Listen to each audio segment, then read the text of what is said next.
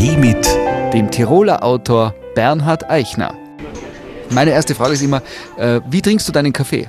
Äh, schwarz. Schwarz. Doppelten Espresso, schwarz. Äh, jetzt gibt es ja so, wenn man Autor ist, Klischees, die man bedienen könnte. Jetzt könntest du ja sagen, also wenn ich, wenn ich keinen Espresso mehr trinke, dann trinke ich zum Inspirieren Whisky à la Hemingway und dann kommen die richtig guten literarischen Whisky Ergüsse raus. Kann ich nicht. Irgendwie das mit dem Schnaps, mit den harten Alkoholikern habe ich nie so gelernt irgendwie. Das war so. Als Ob- 20-Jähriger. Obwohl schon. du ja äh, aus Osttirol komm, Ja, kommst und da gibt es ja durchaus Stimmt, stimmt, die, die haben schon viel gesoffen, die Osttiroler. Aber eben deswegen bin ich nach Innsbruck, weil die alle immer betrunken waren.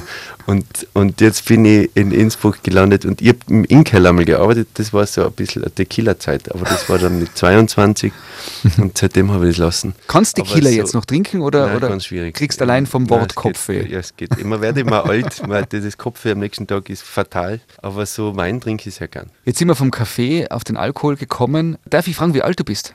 Äh, 47. Ich 47. bin kürzlich total froh gewesen. In meinem Kopf war ich plötzlich 48 und habe gedacht, scheiße, jetzt bin ich schon 48.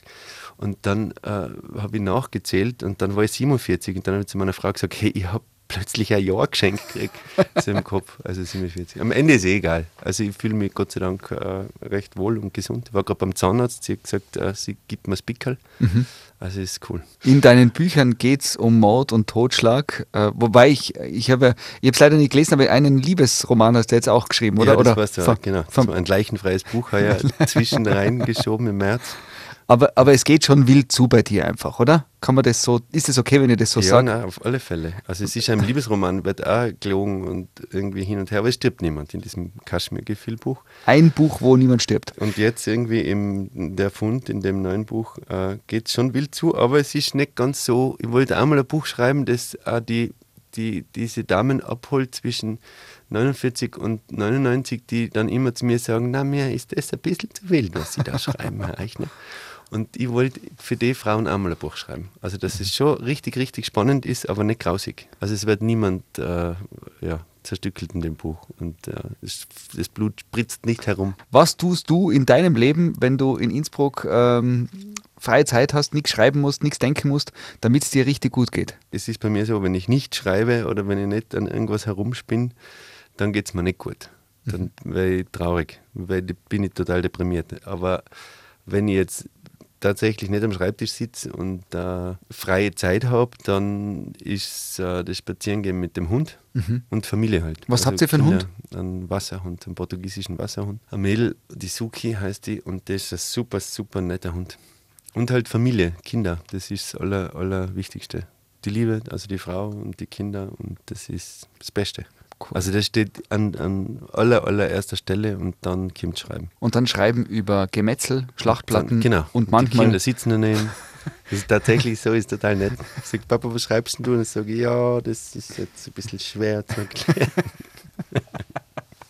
Aber sie wissen schon, dass der da Krimi schreibt, der Papa, und dass der da Leute umbringt und das wissen sie schon. Wir haben uns das letzte Mal getroffen zum größeren Gespräch. Da warst gerade voll beim Durchstarten, ist ein paar Jahre her. Da ist es gerade darum gegangen, in wie viel äh, Sprachen dein, Genau, das war die dein, Totenfrau, das war die- Buch 8, glaube ich, oder 7. die Totenfrau übersetzt wird und Verlag äh, aus Amerika hat sich gemeldet und so. Mittlerweile äh, surfst du so ein bisschen dahin, oder? Ja, ist irgendwie total lässig. Also ist ein, ein Riesenglück, dass das möglich geworden ist, weil nur 4% aller Schriftstellerinnen und Schriftsteller können vom Schreiben leben.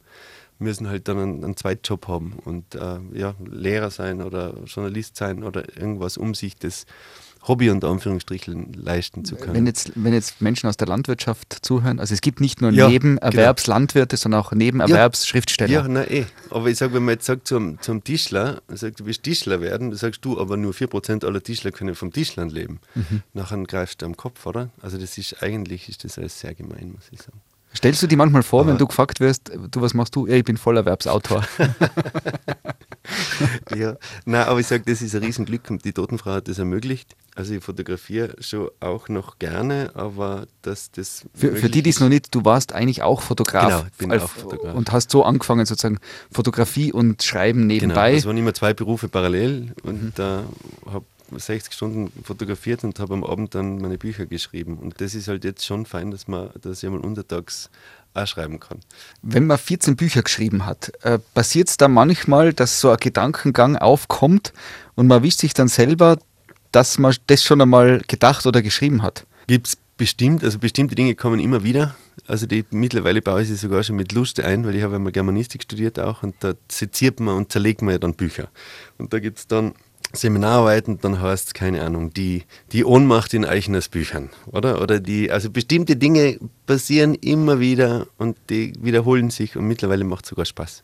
Und ich warte drauf, bis irgendwann mal einer sagt, du, äh, Bernhard, da, das haben wir aber da, da und da und da. Also falls jemand äh, sich die Mühe macht und sucht, ist eigentlich ein großes Rätsel, ein bisschen äh, Schatzsuche. Auch. Aber es tät sich was durchziehen. Ja, ja, es sind also einige Dinge. Ein paar Insider, die Und natürlich sind bestimmte Dinge, Eigenschaften von mir, sind natürlich in allen Figuren verpackt. Mhm. Also die Blum hat was von mir und auch der Ben im Bösland hat was von mir und auch die Rita Dalek im, im Fund hat was von mir. Also meine ganzen äh, guten und negativen Eigenschaften irgendwie. Also alles, was ich eigentlich in meinem Leben äh, Zweig bin zu tun, lasse ich, lass ich meine Helden machen. Mhm. Und das ist total cool. Also ich kann totales Weichei sein, mhm. in echt jetzt, und in, in die Bücher irgendwie bin ich total die harte Sau. Ja? Das ist voll cool. Wenn du einen Charakter bei einem Buch begleitest, dann geht es ja über Tagen, Wochen, Monate, oder? Wo du die reinversetzt. Ich stelle es ja. mir jetzt gerade so vor. Ja, ja. Aber du schreibst eine Geschichte, da ist man drinnen. Und es kann ja sein, dass das manchmal dann verschwimmt, oder? Dass man dann plötzlich an der, an der Wursttheke im Supermarkt oder äh, Brot kauft beim Bäcker und plötzlich. Ja, es ist schon so. Ist man dann ist man dann der Bernhard Eichner oder ist man dann plötzlich sein Charakter aus dem Buch? Der, der, der gute Kommissar oder der böse Mörder? So weit jetzt nicht, aber es ist schon, es, es verschwimmt dann schon ein bisschen. Weil das sind eben ein Jahr oder ein Jahr und, und zwei, drei Monate bin ich dran an so einem Buch und, wenn, und mit der Figur dann in alle Lebenslagen. Und das ist dann, das ist mir dann schon sehr, sehr nah. Und dann hatte ich noch ein bisschen was von mir. Und dann ist das schon, oder alles, was da drin ist und schwierig ist, oder alles, das ist alles von mir einmal gefühlt, gelebt, gehasst, gelitten. Oder wenn da irgendwas Schlimmes passiert und die, die Hauptfigur, der, der geht schlecht, dann geht es mir auch schlecht ich muss es ja schreiben. Und ich muss das so schreiben, dass das dann auch fühlbar wird für die Leserinnen und Leser.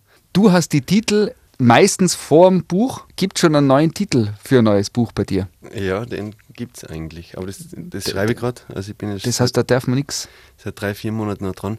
Nein, das kann ich irgendwie noch nicht sagen, weil dann dann, dann schreibt es mir jemand weg vielleicht. Ist das sowas wie, wenn es ein Baby von dir ist? Oder wie so, man wartet bis zum dritten Monat, dass man sagt, dass man ein Kind kriegt? Ja, so. genau.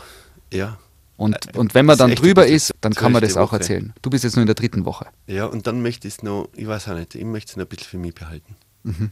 Hm. Aber es wird so richtig cool. Aber gibt es irgendein Wort? Ich will irgendwo das auserkennen. Also der Held hat auf alle Fälle äh, äh, hat mit weichem B. Also ich habe die Blum, Broll. Und dann gibt es den Ben im, im Bösland. Und jetzt gibt es dann wieder ein B. Ein, ein Basti. Ein B-Mann, ein Basti. Der Held heißt Basti. Bastis Aber Ende. nicht wirklich, oder? Bastis Ende. Kaffee mit Basti. Also Basti kann ich ausschließen, aufgrund deiner Reaktion. Kann ich ausschließen. Ja. Wäre irgendwie uncool, muss ich sagen. Nein, finde ich gar nicht. Also ich finde Basti. Ich finde das ein wunderschöner Name. Ich finde Sebastian schön. Sebastian. Aber Basti. Nein, Basti geht gar nicht. Also Basti ist unendliche ich war, Geschichte. Ich war früher auch immer der Bernie. Mhm. Und dann wollte ich mit 16 nimmer der Bernie sein. Mhm. Und dann habe ich bis 21, glaube ich, gebraucht, bis ich es durchgesetzt habe, dass sie Bernhard sagen. Und mittlerweile ist mir wieder egal mittlerweile finde ich Bernie dann wieder ganz nett. Bernie, vielen Dank für den gemeinsamen Kaffee. vielen Dank dir. Das war Auf einen Kaffee mit dem Tiroler Autor Bernhard Eichner. Nur hier auf Live-Radio.